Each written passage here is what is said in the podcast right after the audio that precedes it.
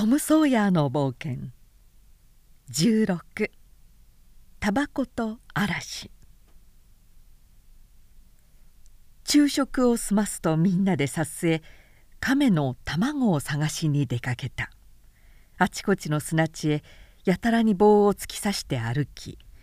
柔らかいところにぶつかるとそこへ膝をついて両手で砂をかき分ける。と時には一つの穴から50も60も卵が取れた。くるみの実よりも少し小さくて白くてまん丸い卵だった。その日の夕食はこのすばらしい卵焼きで舌鼓を打った。金曜日の朝ももう一度残りを食べた。昼食が済むとまたさすまで出かけて時の声を上げたり跳ね回ったり。ぐるぐる追いかけっこをしたりして一枚一枚服を脱いでいきとうとう丸裸になって遠く浅瀬の先の方まで激しい流れに逆らいながら飛び跳ねていった。時々流れに足をすくわれたがそれがまた面白くてたまらなかった。ある時は三人輪になってしゃがみ込み手で水をすくって相手の顔にぶっかける遊びをした。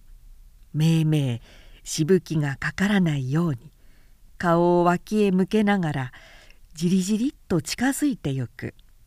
挙句の果てに取っ組み合いになって一番強い者が相手の顔を水の中へ突っ込む。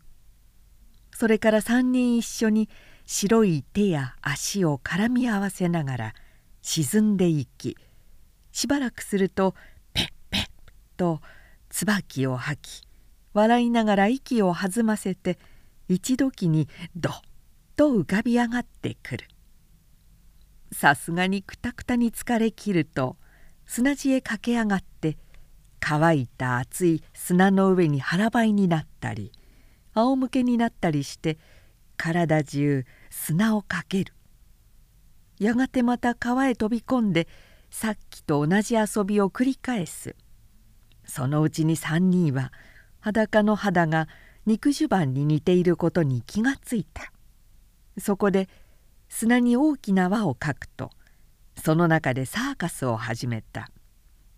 このサーカスには道家役が3人あった。というのは誰もこのいい役を人に譲ろうとしなかったからである。次にはビー玉を出して遊んだ。はじきっくらやわーてや国取りを飽きるまでやった。それからジョーとハックはまた泳ぎに行ったがトムはあまり気が進まないので行かなかった。さっきかけながらズボンを蹴飛ばして脱いだ時知らぬ間に足首に縛りつけておいた。ガラガラヘビの尻尾も一緒に蹴飛ばしてなくしてしまったのに気がついたからだ。あのおまじないもつけないであんなに泳いでどうして小村帰りが起きなかったのか何とも不思議なことだった。だからそれを見つけ出すまで泳ぐ気がしなかったのである。やっと見つけた頃には仲間はくたくたになって一休みするために上がってきた。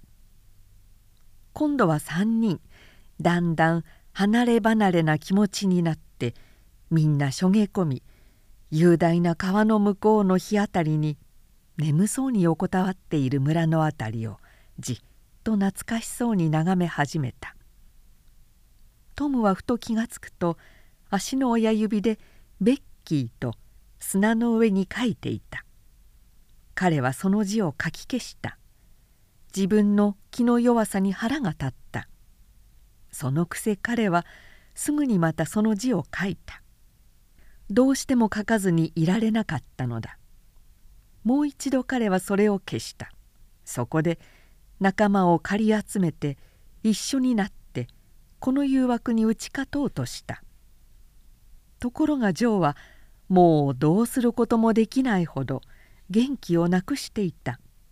彼はひどいホームシックにかかってその苦しさに耐えられなくなっていたのだ。今にも涙がこぼれ落ちそうだった。ハックも沈み込んでいった。トムも実はみんなと同じように気がめいっていたのだがじっと我慢してそれをソブリンにも表すまいとした。まだ打ち明ける気はなかったけれどもトムには一つの秘密があった。けれどもしもこんなふうな気のめいった状態がいつまでも続くようだったら話さなくてはならないことになるだろうとトムは思った。彼はいかにも元気そうなふりをして言った「おいこの島にはきっと昔は海賊がいたに違いないぜ。もう一度探検してみようじゃないか。どこかに宝物を隠しておいたろうと思うんだ。金貨や銀貨がいっぱい入ってる腐った箱にぶつかったらどんな気がするだろう。なあおい。けれどもみんなわずかに顔を輝かせたばかりでそれもすぐ消え返事をするものもなかった。トムはなおも一つ二つみんなの喜びそうな話をしてみたがそれも失敗だった。がっかりさせられるような仕事だった。ジョーは座り込んだまま陰気な顔をして棒で砂を掘っている。そのうち彼はこんなことを言い出した「ねえ君たち。もうこんなのやめようよ。僕家へ帰りたくなっちゃった。とても寂しくてたまらないんだ」そんなこと言うなよジョー。お前だってじきに元気になるよ。とトムは言った。ここでやる釣りのことを考えてみろよ。釣りなんか僕したくないよ。家へ帰りたいんだ。だけどねジョー。ここみたいな泳ぎ場所他にないぜ。泳ぎなんてつまんないよ。だって泳いじゃいけないっていう人がいないと泳いだって面白くないんだ。俺家へ帰りたくなったよ。チェ赤ん坊。お母さんの顔が見たくなったんだろ。そうさ。俺お母さんに会いたくなったんだ。お前だってお母さんがありゃ会いたくなるさ。俺が赤ん坊ならお前だって赤ん坊さ。ジョーは少し鼻声になった。よし。俺たちは泣きべその赤ん坊お母さんのところへ返してやろう。なハック。いいだろう。その代わりにお母さんに会いたいんだって。会えるようにしてやる。でもお前はここにいろ。どうだいハック？なあ俺たちはここにいようよ。いいだろう。ハックはうん」と言った。があまり気乗りのした返事ではなかった「俺これから死ぬまでお前なんかと口を聞かないよ」とジョーは立ち上がりながら言った「じゃあ帰るぞ」ジョーは難しい顔をして向こうへ歩いていくと服を着出した「勝手にしろ!」とトムは言った「お前なんかと誰が口を聞きたいもんか。さっさと家へ帰って笑い物になるがいいや。いいだ。お前は立派な海賊だよ。ハックと俺は赤ん坊じゃないぞ。俺たちは残るんだ。なあハックいいだろ。う帰りたいやつは返してやろうよ。あんなのいなくったって俺たちは結構やっていけるよ。けれどもトムは不安だった。ジョーが怒ったような顔で服を着ているのを見ていると心が騒いだ。それにジョーが支度しているのをハックが大変羨ましそうに眺めて気味の悪いほど黙っているのが面白くなかった。やがて別れの挨拶もしないでジョーはイリノイ州の岸に向かって歩き出した。トムの心は沈み始めた。ハックの方をちらりと見た。ハックはトムの目を受け止めかねてうつむいていった「俺も行きたくなっちゃったよトム。なんだか寂しくなっちゃった。これからはもっと寂しくなるぜ。帰ろうじゃないかトム。嫌だ。お前帰りたかったら帰るがいいや。俺はここにいるよ。トム。俺帰りてえよ。いいから帰れよ。誰も止めやしないぜ。ハックはあちこちに散らばっている服を拾い集めにかかった「トムお前も来りゃいいのによく考えてみろよ。俺たち岸へ着いたら待ってるからな」ふん。さんざ長いこと待つこったろうよ。それだけの話さ。ハックは悲しそうに出かけていった。トムは心の中では自分の誇りを捨てて一緒に行きたいと思う気持ちに強く痛めつけられながらじっと立ち尽くしてその後ろ姿を見送った。ジョーが立ち止まってくれればいいがとトムは思ったが2人ともゆっくりどしどし後をも見ずに歩いていった。急に辺りが寂しく静かになったことに気がついた。名誉心との最後の一合戦を試みた後でトムはバタバタと仲間の後を追って駆け出しながら叫んだ「待ってくれ待ってくれよ話があるんだよ!」彼らは立ち止まって振り向いた。トムは追いつくとその場で秘密を打ち明けた。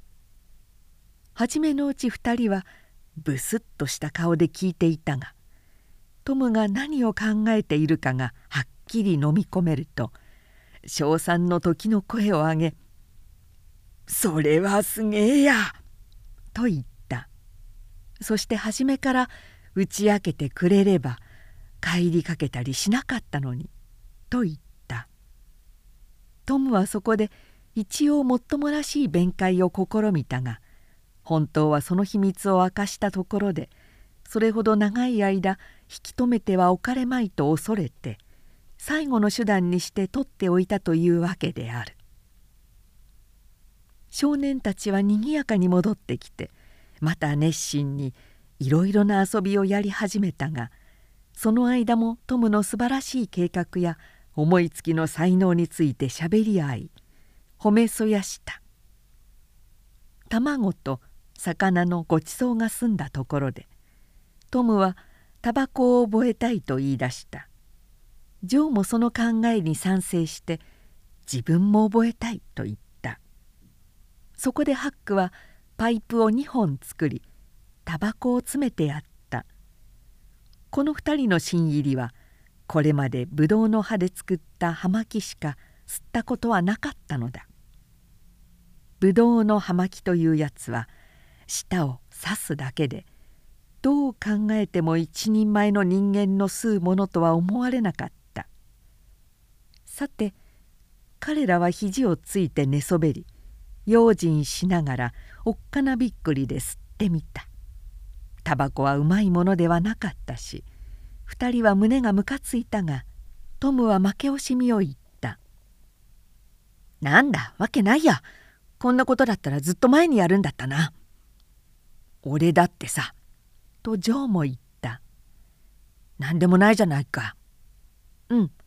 俺みんながタバコ吸ってるの見て幾度もやってみたいと思ったんだけど自分でやれるようになるなんて考えたことなかったよ」とトムが言った「俺もそうだぜ。ねえハック。俺いつもそう言ってたな。覚えてるだろ。覚えてないかいハック。俺が言ったかどうか。ハックに聞いてみな」うん。何度も何度も言ってたよ。へえそっか。俺だってそうだぜ。とトムは言った。そうさ。何百遍も言ったさ。一度はほら土佐そばのそばを通った時さ。覚えてないかいハック。ボブ・ターナーも一緒だったしジョニー・ミラーもジェフ・サッチャーもいたぜ。俺があの時言ったこと思い出さないかいハックうん。そうだったな。俺が白いビー玉をなくした。その次の日だったかな。いやそうじゃない。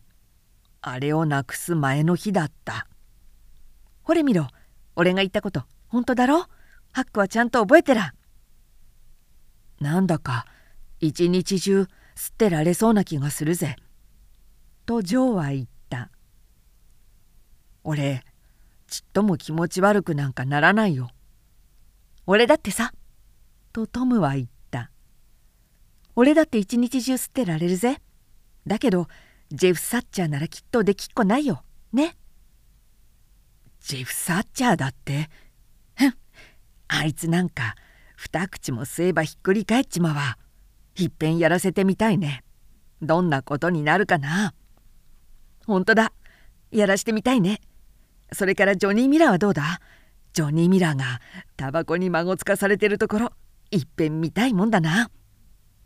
まったくさ。とジョーは言った。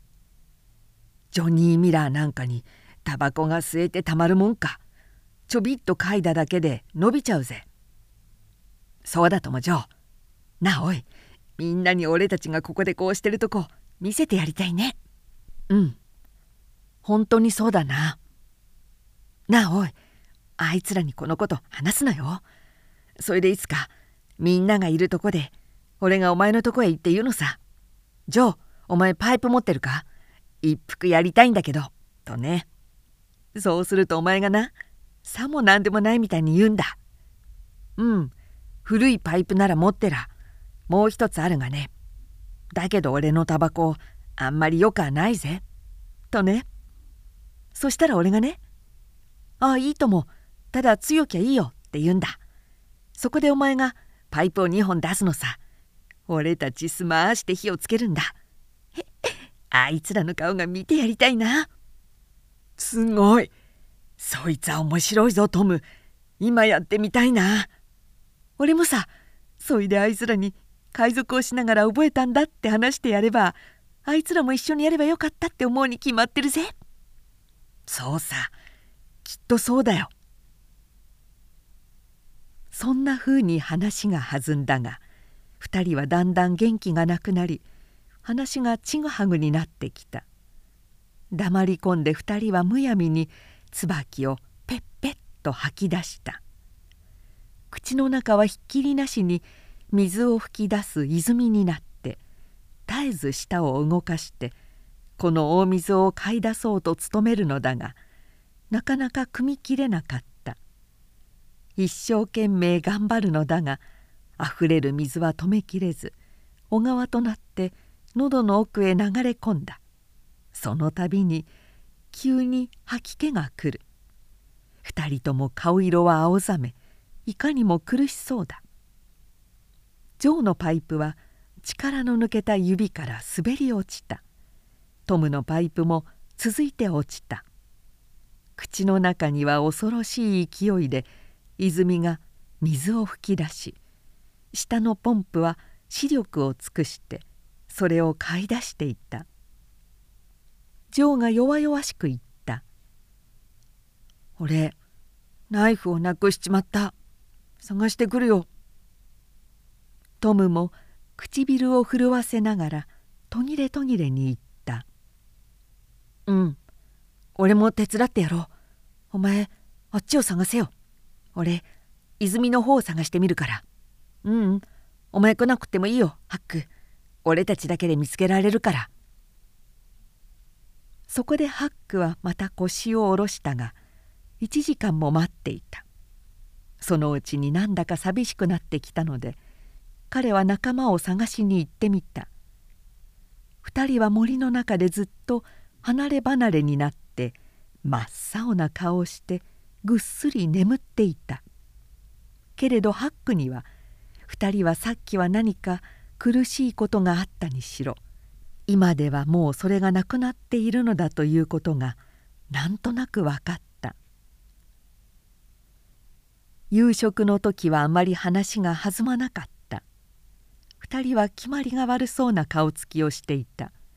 ハックが食後のタバコの用意をし2人の分も詰めようとしたら2人は「欲しくない。なんだか少し気持ちが悪いからお昼に食べたものに当てられたらしい」と言った。真夜中ごろ目を覚ましたジョーは仲間を呼び起こした。辺りの空気がなんだか頭を押さえつけるようで今にも何かことが起こりそうに感じられた。子供たちはひとところに固まり合った。そして息が詰まるほど蒸し暑かったがなんとなく火が恋しくなったので焚き火を燃しつけた。そしてじっと座って一心にやがて来るものを待ち受けた。厳かな静けさが続いた。焚き火の明るさの届かないところではあらゆるものが真っ暗い闇に包まれていた。間もなく震えるような光がひらめいて一瞬木の葉をぼんやり照らし出したかと思うとすぐ消えた。やがてまた光った。前のより少し強い。そしてまた光った。森の枝がざわざわとなり低いうなり声のような物音がした。頬の辺りをさっと息がかすめたように思えて少年たちは震え上がった。夜の生が通り過ぎていったように思ったからだ。ちょっと間があった。と思う間もなく今度は気味の悪い光がいきなり夜を昼に変え足元に生えているどんな小さい草の葉も一枚一枚はっきり照らしはっきりと浮かび上がらせた。そして同時に怯えきった三つの青白い顔も浮かび上がらせた。底力のある雷の轟が聞こえ始め天を駆け巡りやがてすねたようなゴロゴロいう音になって遠くの方へ消えていった。冷たい風がさっと吹いてきて木の葉という木の葉をゆすり焚き火の周りに雪のように灰を舞い上がらせた。再び恐ろしい光がさっと森を照らすと同時に少年たちの頭上の木々の梢を引き裂いたかと思われるようなものすごい音が起こった。すぐに辺りは真っ暗闇になり3人は恐ろしさのあまり固く抱き合った。バラバラと大粒の雨が木の葉を叩き始めた「急げテントに入るんだ!」とトムは叫んだ。さっと飛び上がった3人は暗闇の中で木の根につまずき鶴に絡まれながら天でにパッと勝手な方角へ駆け出した。恐ろしい風が森の中で吠えたけり吹きまくりあらゆるものに歌を歌わせた。目もくらむ光また光。耳をつんざく雷鳴また雷鳴が続いた。やがて土砂降りになり雨は疾風に吹きまくられて白い布のように地面を張った。少年たちは互いに呼び交わしたがその声はたけり狂う風とゴーゴーとなる雷鳴にかき消された。だがようやくのことで彼らは一人一人テントに駆け込んだ。三人とも凍え怯えびしょ濡れになっていた。だが惨めな時に仲間があるということはありがたいことのようである。けれども彼らは話をすることはできなかった。他の物音はともかく古い骨布のテントがすごい勢いでパタパタと煽られていたからである。嵐はますますたけり狂い骨のはついに引きちぎられて風に吹き飛ばされた。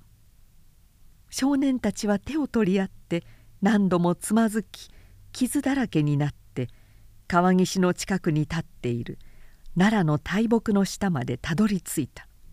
今戦いは絶頂に達していた。絶え間なく天を焦がす光のもと全てのものは鮮やかに影もないほどにはっきりと照らし出された。風にしなう木白く泡立って盛り上がる川飛び散るしぶき飛ぶ雲の割れ目と横殴りの雨を透かして見える。川向こうの高い崖のぼんやりとした輪郭。大木は次々にこの戦いに敗れ地響きを立てて若木の上へ倒れていく。少しも勢いの衰えない雷鳴は鼓膜が破れそうな爆発的な音に変わり鋭く言葉に表せないほどの凄まじさだった。無類の一大勢力を結集した嵐はあたかも一時に島を八つ咲きにし燃やし尽くし木の頂上まで水浸しにし吹き散らしありとあらゆる生物をたやすかとさえ思われた。この家なき子らにとってこれは恐ろしい夜であった。しかしとうとう戦いは終わった。嵐の軍勢は次第に怒りの声を収め果てはつぶやきの尾を引きながら引き上げた。平和が再び辺りを支配した少年たちは首を縮めてキャンプへ戻ってきたしかし彼らはこんな目にあってもまだありがたいと思わなければならないのだということを知った。というのは寝床を覆っていたイチジクの大木が落雷のために引き裂かれていたのである。この悲劇が起こった時幸いにも3人は木の下にいなかったのだ。キャンプの中のものは何もかも水浸しだった。この年頃の子供たちは皆同じだけれど彼らも雨の時の用意はしていなかったので火もダメにしてしまった。これは困ったことだった。骨まで雨が染み通って寒さが続々と襲ってきた。この災難について盛んにしゃべっているうちは彼らはさっき大きな丸太のそばで燃やした焚き火が丸太はその辺から上の方へ曲がって地面から離れていった。ずっと丸太の奥の方まで燃え込んでいてそこの手のひらほどの場所に火の気が雨に濡れずに残っていることを発見した。倒れ木の下から木の皮やくずのようなものを集めてきて彼らはやっと火を起こした。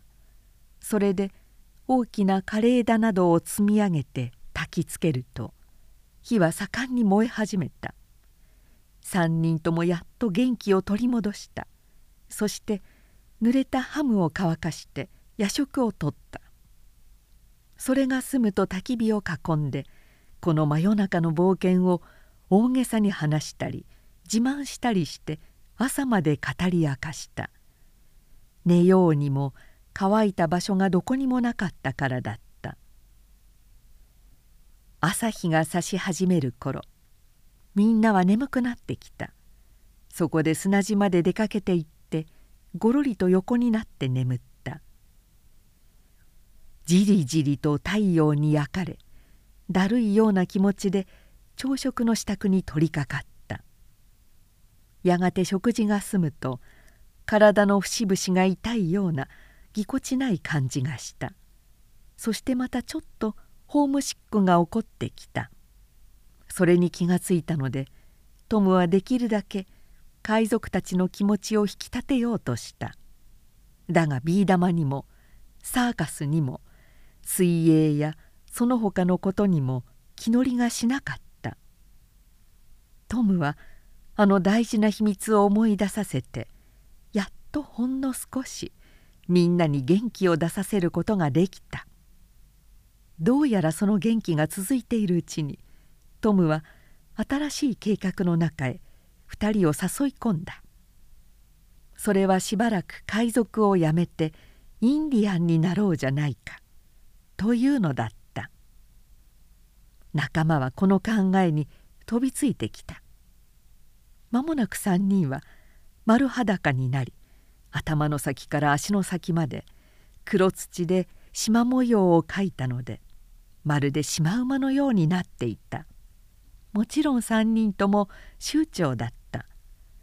彼らはイギリス居住地攻撃のために森の奥深く分け入った。やがてめいめい敵同士の3つの部落に分かれ待ち伏せしていた藪影から時の声を上げて踊り出し当たるを幸い切り殺し頭の皮を剥ぐこと無慮数千というありさままことに血生臭い一日だった。しかしおかげでみんな大いに満足した。彼らは夕食時近くに腹を減らし心は楽しくキャンプに集まった。が困ったことが起こった。というのは敵同士のインディアンが仲良く一緒に食事する前には是非ともタバコを吸い合って仲直りをしなければならない掟があったからである。他に仲直りの儀式があることは聞いていなかった。2人のインディアンはこんなことなら海賊の方が良かったと考えたほどだった。けれどももう仕方がなかった。そこでできるだけ元気らしく見せかけて型通りパイプを取りじゅんぐりに回し飲みをした。ところが大したことではないか。ありがたいことに野蛮人になったせいか実力がついたと見えてこのくらいのタバコを飲んだところで何もなくしたナイフを探しに行くに及ばないことが分かったのである。とてもたまらなくなるほどは胸がむかつかなくなったのである。彼らは練習を怠ってここまで来た有望な将来をダメにしたくないと思った。いやそれどころか2人は食後ごく注意してやってみて大いに成功を収めた。だからその晩2人はひどく満足していた。2人にとってはインディアンの6つの種族の首を切りその皮を剥いだことよりもこの新しい技術を覚えたことの方がもっと得意でもっと嬉しかった。この子供たちには勝手にタバコを吸わせおしゃべりをさせダボラを吹かせておくことにしよう。私たちは今のところこれ以上この子供たちには用がないからである。